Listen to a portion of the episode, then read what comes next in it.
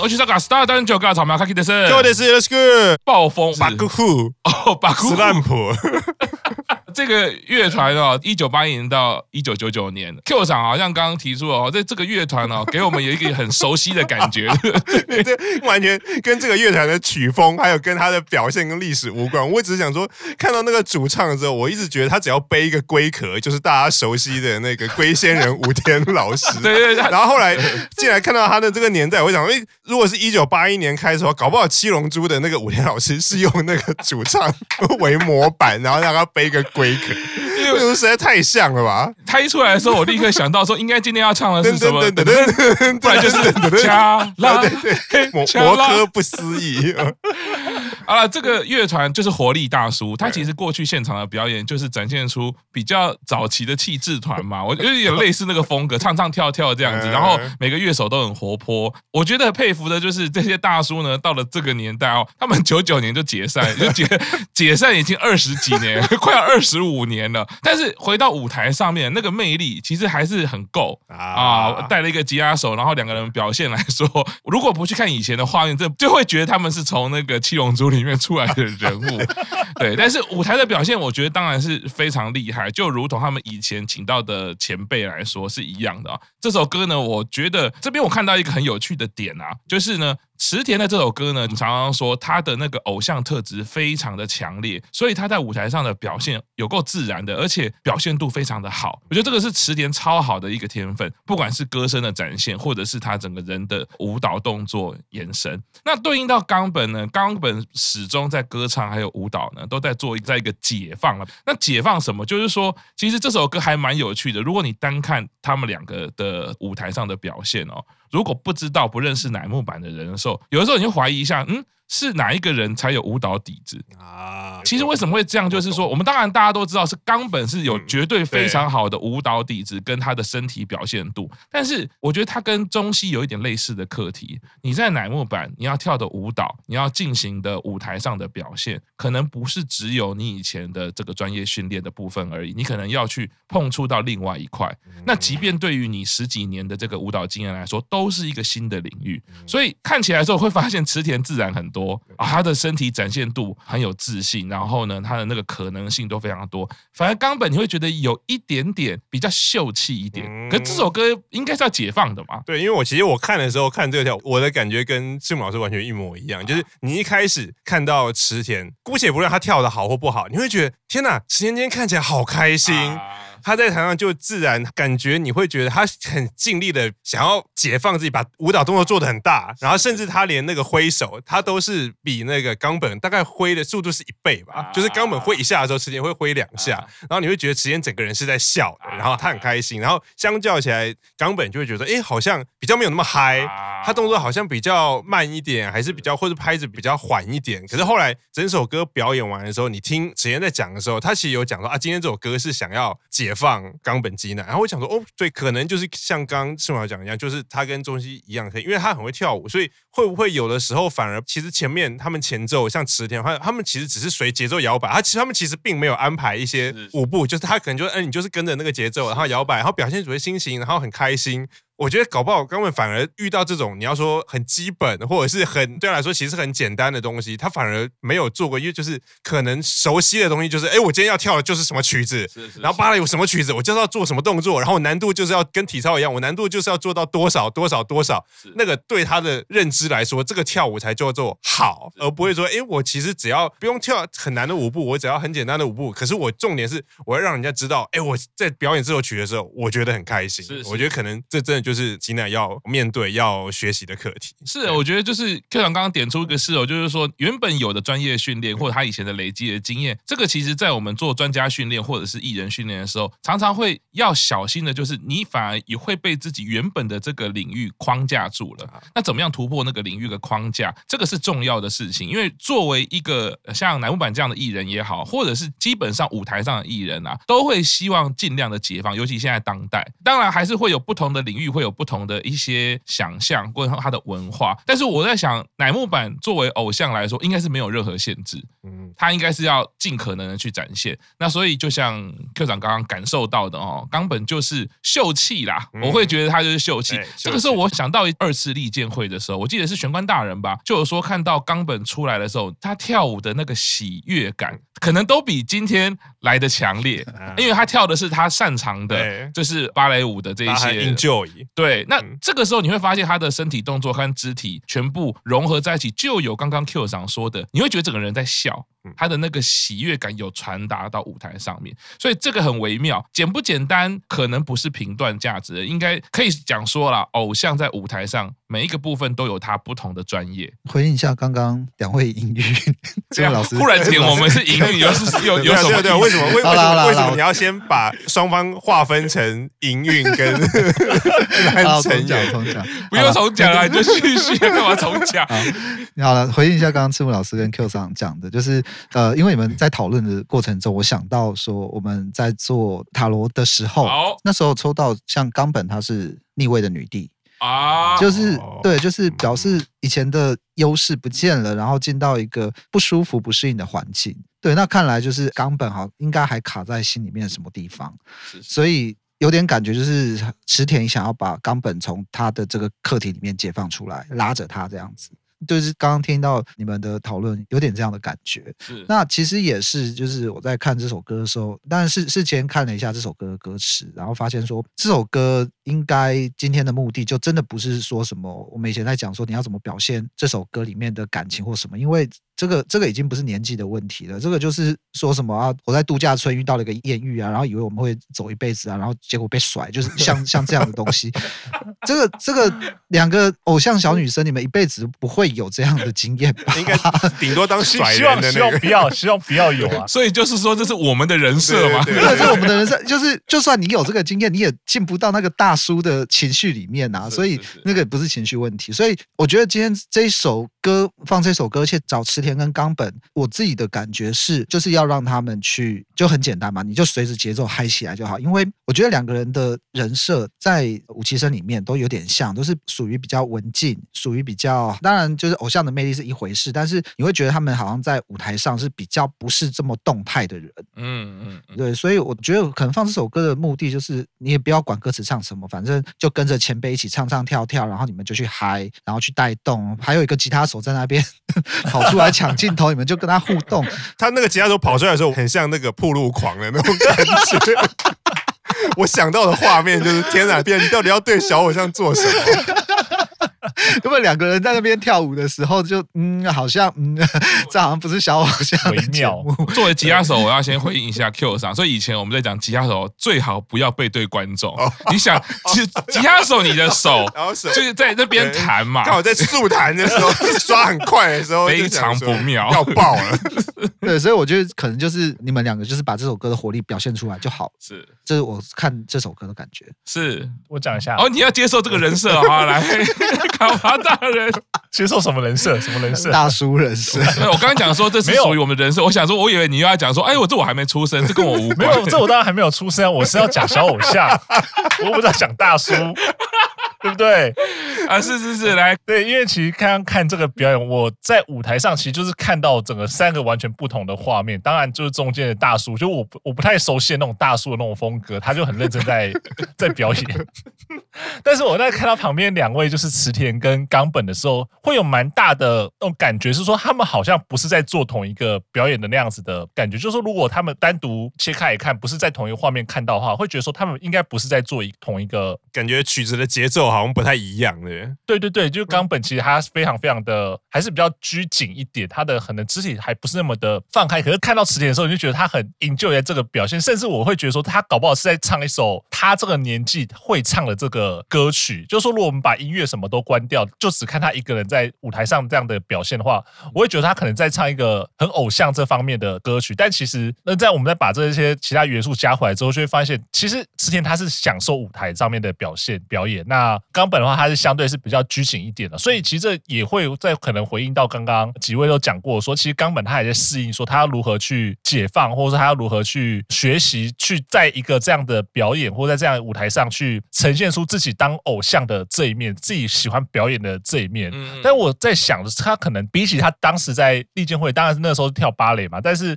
那时候他可能因为遇到一些事情，所以相对是比较缩一点。但现在的话，可能在这几个月以来，他其实也慢慢的就是放开。那只是说他可需要的时间，可能又要比其他的同期的人来说要更久。但是我相信是说，在这样子的过程中，不管说是粉丝的支持啊，或者说他自己的一些想法，或者说他自己一些觉悟吧，其实我觉得都有慢慢看到他在不断的成长的这一块。所以我觉得，其实对于他未来，不管说他如果真的能够跨过那个门槛，跨那个点，然后可能会有一个迎来一个爆发性的成长，也不一定。因为毕竟我们都知道说他的舞蹈底子就是很好，是。对，那我这边再稍微讲一下，就是从昨天我们看武崎生去爬富士山，然后到今天的这个表演，其实我对于池田又在，就是对他喜欢这个感受又在更加的加强，就是他真的是一个，虽然说可能平常没有这样子的特别的这样子的展现出来，但是他不管是在爬富士山的时候，或者他他在这个表演里面，其实他都蛮为成员们就是着想，然后会会适时的讲出一些话去鼓励成员，所以我觉得其实。他某种程度上，我觉得他有一个温暖的核心在，只是说他可能跟他的外表看起来这个样子不太一样。但是因为看到这一点，所以我就这一周过去了，我又在更加的喜欢池田。希望这个展现在账单的部分啊，哦，有有有很多，可以非常骄傲说很多。是是是，这个卡瓦大其实也讲到一个很简单啊、很扼要的核心啊，就是喜欢舞台、喜欢表演这件事情。我觉得作为偶像来说，呃，为什么你会有灿烂的笑容？你为什么会感动粉丝？就是那份喜欢其实要很真诚啦。再来就是说，我觉得卡华大。爷讲了哈，回顾这个历程来说，其实我们整个 Star 诞生，尤其是最近一两个月，我其实觉得对于冈本有很多的表现，我们都是赞赏的，因为他都是有在进步，在解放。只是这边又看到新的课题，这最后就是这个学员大人讲的啦哦，其实都是女帝牌嘛。冈本跟池田他们其实刚好在不太一样的历程啊。其实池田他自己有一个偶像的天分，那当然偶像的天分也不是就已经完成体了，他在中间杀，但是还是会遇到一些不同类型的歌曲，他可能还是。需要去挑战，那我觉得这个就是偶像之路上面呢，粉丝会可以看得津津有味，也可以奋力去应援的一个部分啦。哎，中间终于到了引颈期盼的综艺桥段。哎，我觉得请到《七龙珠》里面的人物来进行 综艺桥段，非常的恰当，很适合。这个好像是利用他们乐团里面的其中一首歌，对，又够难唱的，其实很不好唱。我觉得这有点不好意思，我们就只有讲他的大叔人设，在这边也顺便讲一下，就是这个团哦，就是我以前也常常讲说，日本的朋克有一种很特殊的草根朋克，最有名或者是最了解、最熟悉的是 Blue Heart，主唱唱歌有点像是喝醉大叔啊，然后音准就不是重点了。反而要有一点点飘忽啊，才有那个大叔味。那综艺桥段这首歌呢，哎，也是利用了这样的设定啦，但是非常的快速。我觉得以那个歌的难度来说，有点难上手。如果你是第一个玩、第一次玩这个游戏，可能一开始大家都会不太容易跟上那个，因为歌你还要唱。当然，我最注意到就是池田点了一六八，特别给他一个撩观众吧。亲吻的部分，其实送个飞吻，送个飞吻，我觉得做个小心机的表情。对，我觉得接着他今天 solo 那个歌曲很纯爱，然后到这边又是这样子，个人会觉得可能是有安排让他多放电，希望可以多抓一点粉丝啊，这这是我的感觉啦。对我来说，我都很开心，不管是他唱纯爱的歌曲，或者是飞吻啊，看得非常的开心了啊。因为我觉得这个桥段，我觉得我印象最深刻的就是冈本跟小川，对，冈冈本那这个太强了，这个横空出世的武崎生头诺王，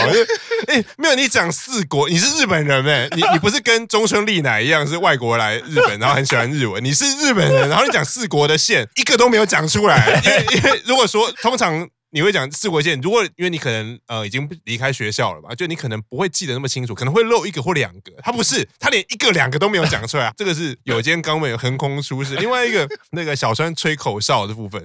我完全想到以前。斋藤飞鸟他还很年轻的那个时候，就是因为斋藤飞鸟他有一个特色，就是那个日文叫做不弃用，就是手拙，就是他可能不太灵巧或者什么，所以有些事情自己，比如说开瓶罐或者什么，他有一次不是开玻璃瓶，然后开，然后汽水就倒出来嘛。我觉得今天小川在努力的，他不会吹口哨，可是要吹口哨，在努力的想要吹口哨的那个样子。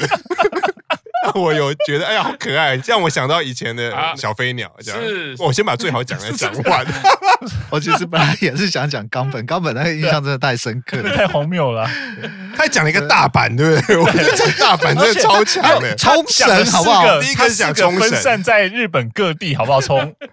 冲绳、鹿儿岛，然后大阪。跟京都，这太夸张，太是，对，这太夸张，幅员太辽阔了吧？是是是。然后井上让我很意外的是，他真的不会抛媚眼，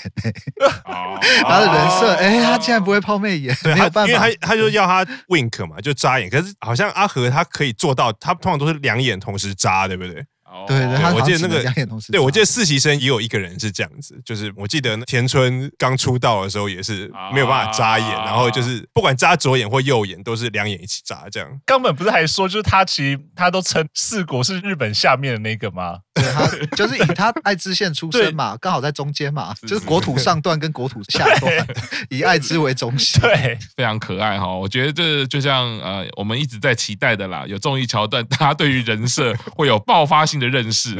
这个印象很深刻哈。好的，那最后一首歌哦，阿西 Succession 啊，对啊啊 Succession 这个其实到这边的时候，我觉得我是只想要好好的说这首歌啦。啊，为什么呢？因为这个一九六八年到一九九一年，哇，这已经是更早的大叔了。这个表演的歌曲，Slow 巴列多，巴列多，巴列对，慢的情歌是这首歌呢。我觉得他就是除了表现出大叔以外呢，而且他是喝的超醉的大叔。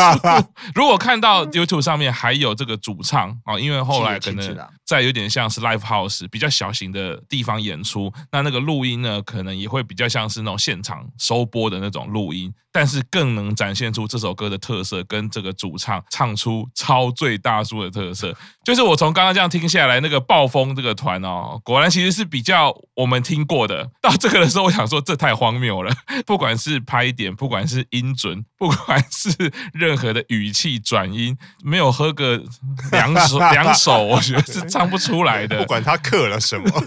都给我来一点。所以我可以看到这首歌非常多有名的歌手啊，奥田民生也有翻唱过哦，然后像铃木雅之翻唱过。Superfly 也有翻唱过，我觉得这首歌的风格啊，太强烈，太强烈，所以我听到这首歌的时候呢。自己先入为主的期待就是说，就像有点刚刚学院大人讲的啦，这个是大叔人设的东西啊，我不是很期待小偶像能够有多进入，因为这太困难了，真的是大叔都不一定唱得出来了。但是呢，这首歌果然是派出中西，我觉得这个就很明显了，给他一个非常大的课题啦。你要唱这首歌，第一个是你必须所有的技巧都要用上，这时候就会发现，当你的技巧全部都用完的时候，你只能碰到这样子的。高度，或者说只能达成这样的程度的时候，就可以去理解出哇，这首歌跟自己的差距是多少。当然说乃木坂未来应该不太容易有这样的歌曲啦，但我会觉得说，站在训练也好，站在成长也好，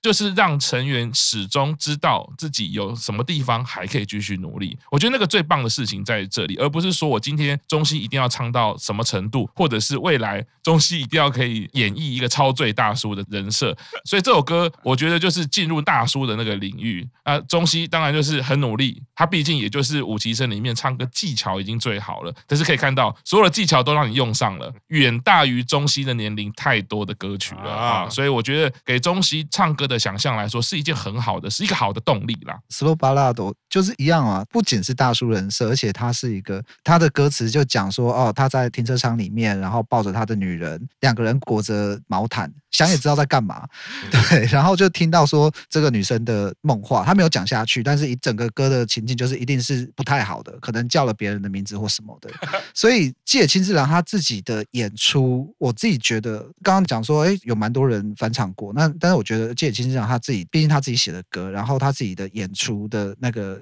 感觉就是说，对，你可以说他超最大叔，因为就是情商嘛，就放飞自我嘛，我就颓废到底嘛。我觉得他个人的表现是这样子，但是你在听每每个人不同的表现，哎，又每个人的展现出来的味道风格又不太一样。像今天到现场来的，他的唱法好像比较直接一点，比较没有那么醉，但是他的语气就是很直接的那种感觉。然后如果去听铃木雅芝，铃木雅芝他有把他一七年的那 live 放上他的 YouTube 频道，但放上去的原因是因为他。他今年在 Fuji Rock 唱了这首歌，然后唱完之后，他就把他当年的录影放上去。然后你听到铃木雅之，你就会觉得哦，他是一个温暖大叔，被女人甩了，但是他把情绪还是默默的放在心里。就是哎，每个人唱起来是有不同的风格，可是你要中西怎么样唱到情绪里面，真的讲真的很难啦。变成说那。我回头看了，就是说，好，注意两个地方，你怎么样去跟前辈去合作这首歌？我觉得在这个地方，他其实做的还蛮不错。哎，会去跟前辈对拍子，毕竟这首歌他的拍子都不在点上。